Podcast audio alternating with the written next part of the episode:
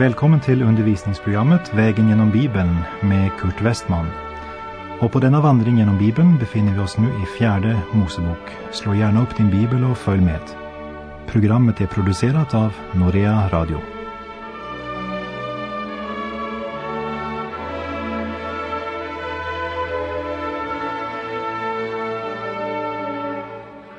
Vi har nu kommit till fjärde Moseboks elfte kapitel.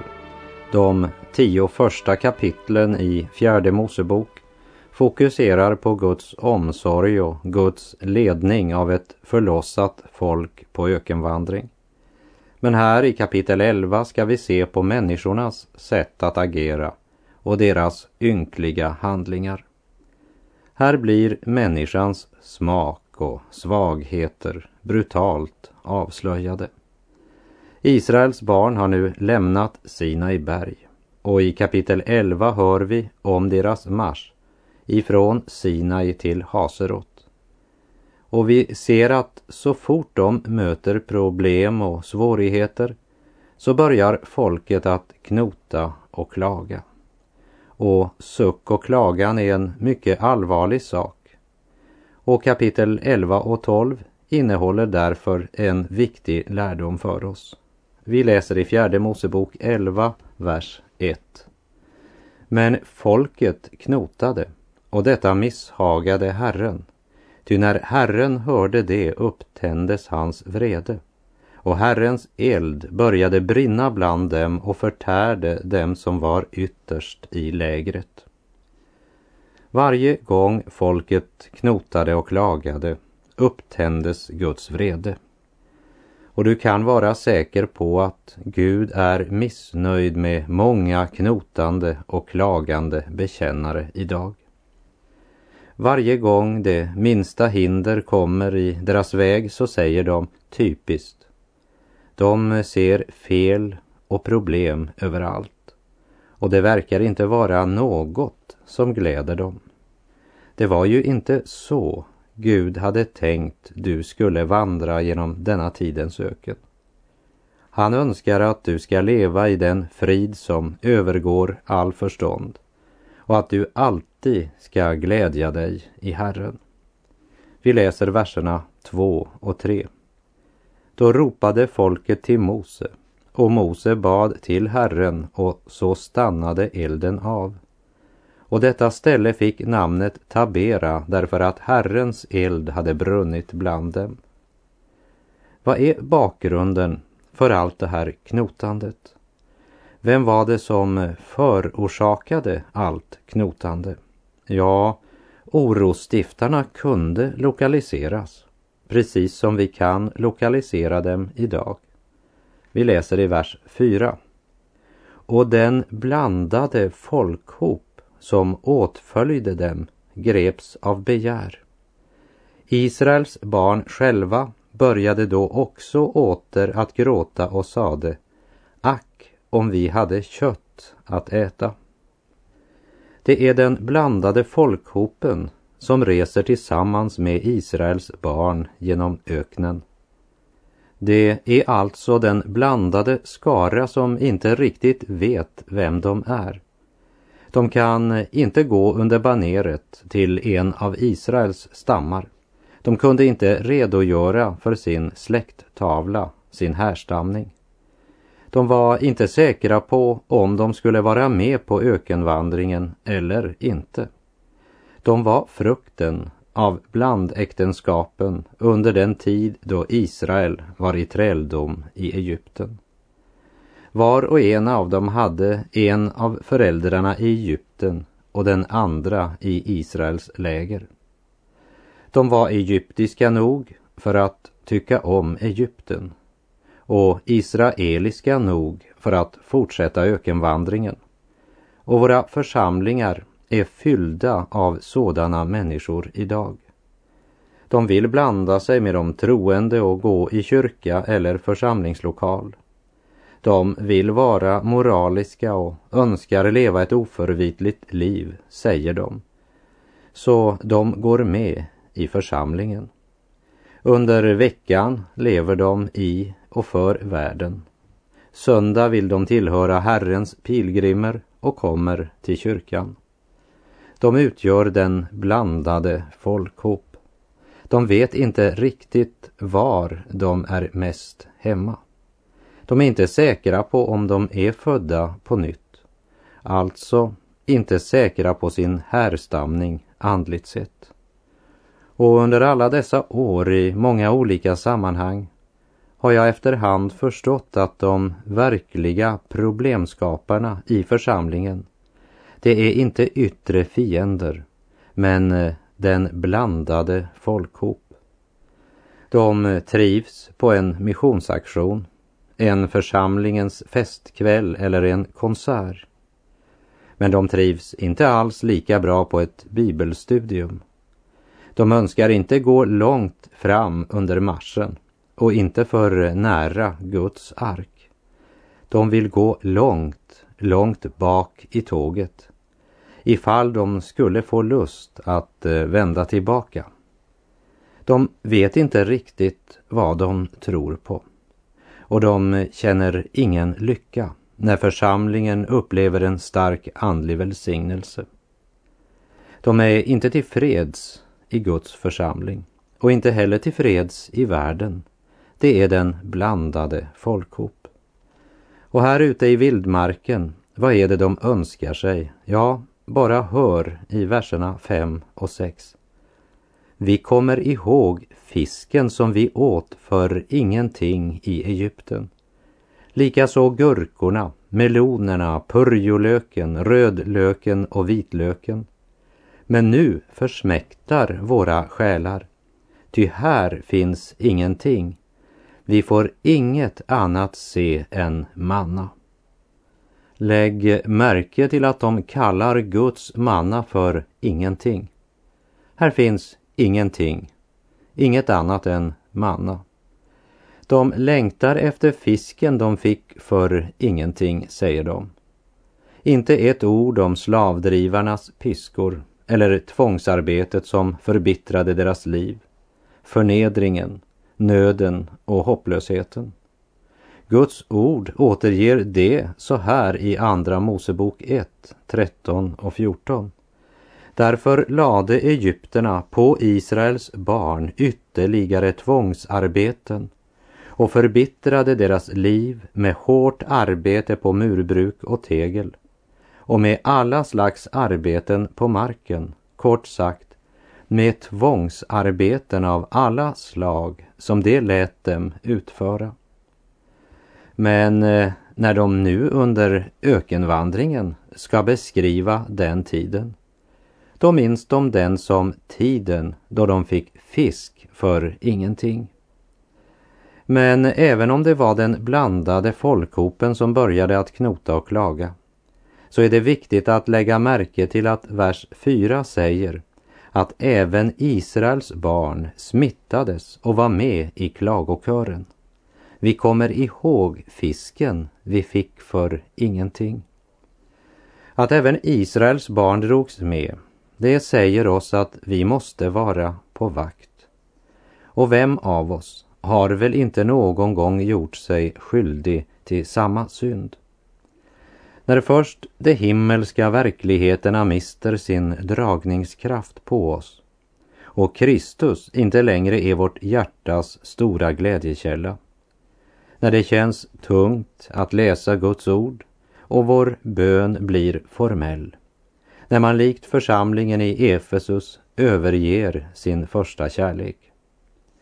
I Uppenbarelseboken 2.4 står det Men det har jag emot dig att du har övergett din första kärlek. Och då vänder sig vårt öga mot världen. Och vi går ju oftast i den riktning vi ser. Och i sådana ögonblick glömmer vi både vårt sträv och vår träldom, förnedringen och eländet som syndens tjänst gav oss. Och det är intressant att lägga märke till att bortsett från fisken så är det inte näringsrik föda de längtar efter. Det är inte mat de längtar efter, men purjolöken, rödlöken och vitlöken. Det vill säga sådant som smaksätter. Allt de saknade var egentligen bara kryddor.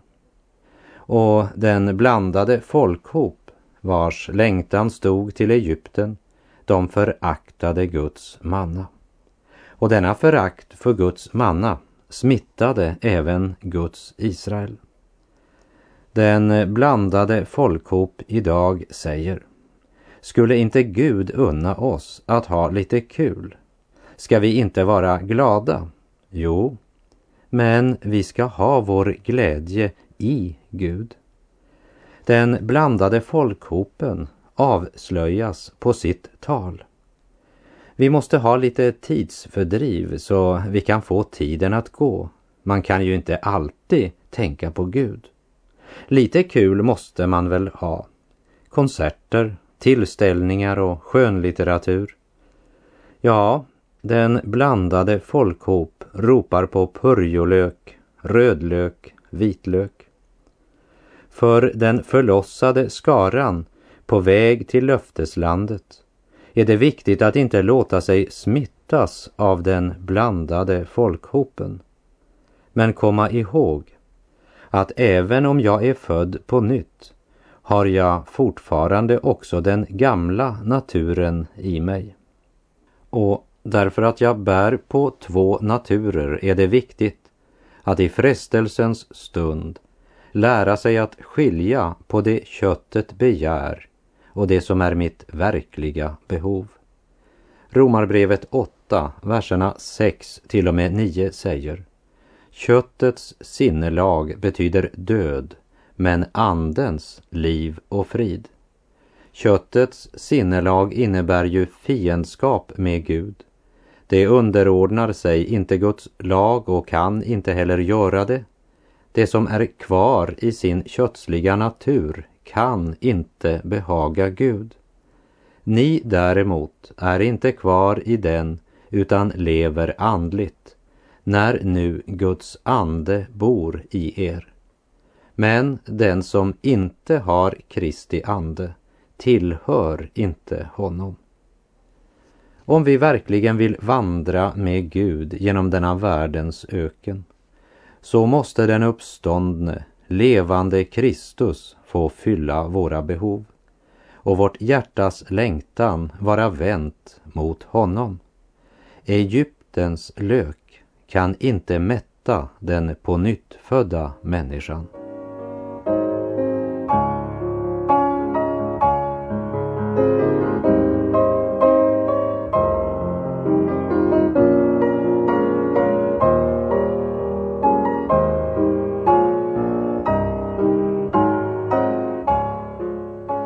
Fjärde Mosebok 11, verserna 7 till och med 9. Men mannat liknade korianderfrö och hade samma utseende som bedellumharts.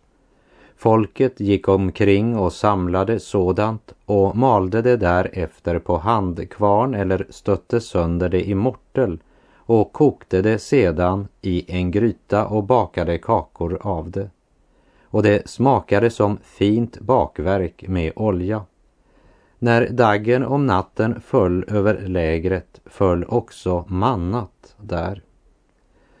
Här beskriver Guds ord den manna som de föraktade.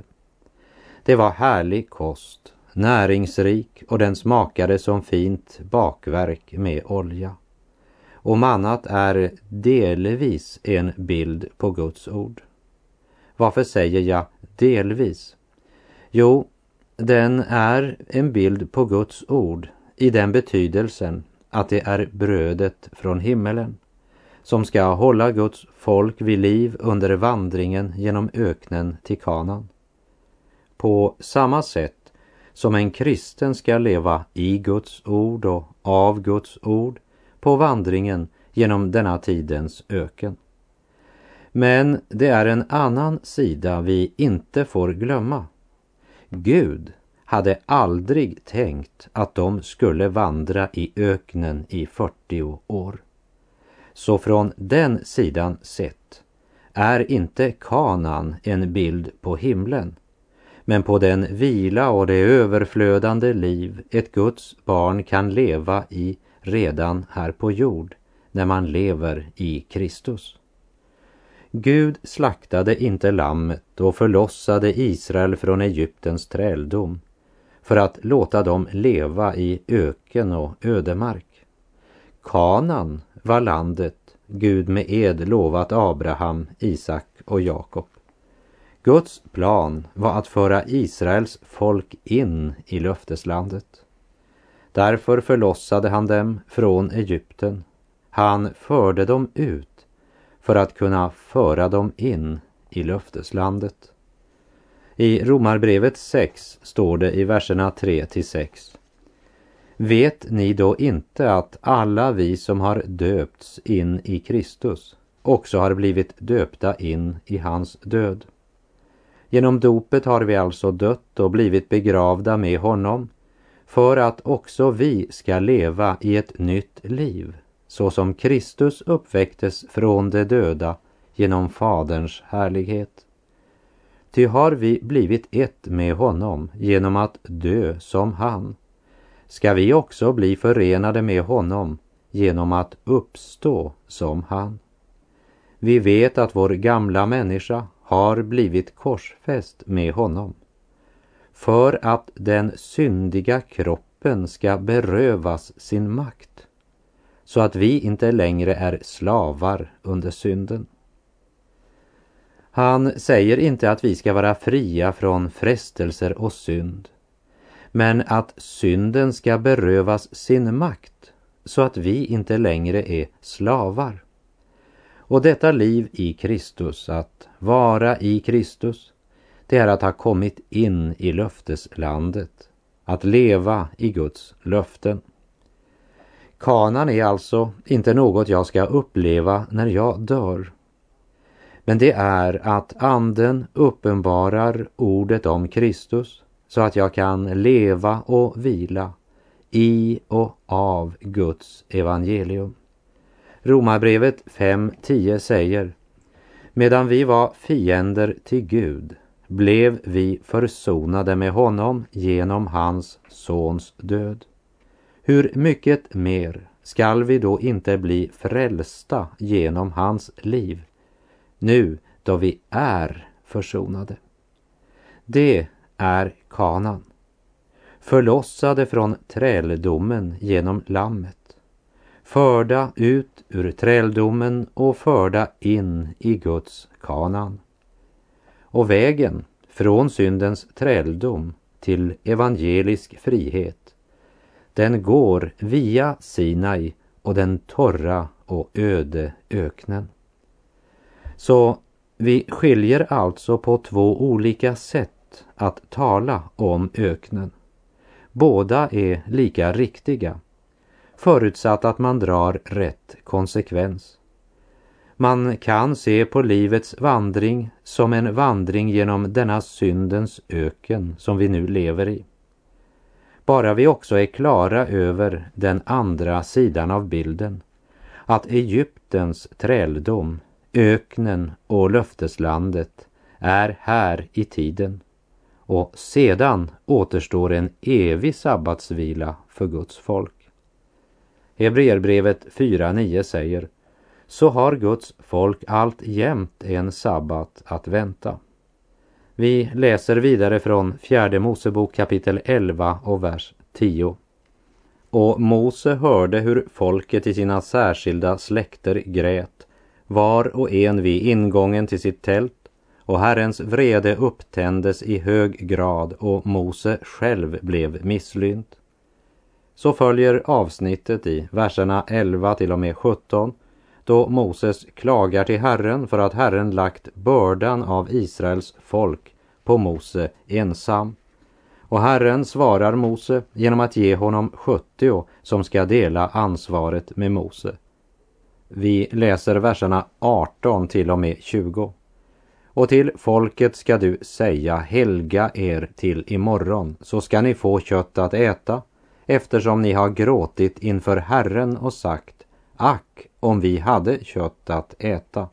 I Egypten var oss gott att vara. så ska nu Herren ge er kött att äta. Inte bara en dag eller två dagar ska ni få äta det, inte bara fem dagar eller tio dagar eller tjugo dagar, utan en hel månads tid, till dess att det går ut genom näsan på er och blir vämjeligt för er. Detta därför att ni har förkastat Herren som är mitt ibland er och har gråtit inför hans ansikte och sagt varför drog vi då ut ur Egypten? Det är intressant att se den kommentar som Gud själv genom den helige Ande ger angående denna händelse. Vi återfinner den i det profetiska 106 saltarsalmen. Det greps av lystnad i öknen och frestade Gud i ödemarken. Då gav han dem vad de begärde men sände tärande sjukdom över dem. Han gav dem vad de begärde men sände tärande sjukdom därför att deras bönebegär visade att de hade förkastat Herren. Bönen var formad utifrån köttets begär. Säkert var det en och annan som ivrigt och glatt ropade Tack och lov, bönesvar, vi har fått bönesvar. I Filipperbrevet 4 läser vi verserna 6 och 7. Gör er inga bekymmer, utan när ni åkallar och ber, tacka då Gud och låt honom få veta alla era önskningar. Då skall Guds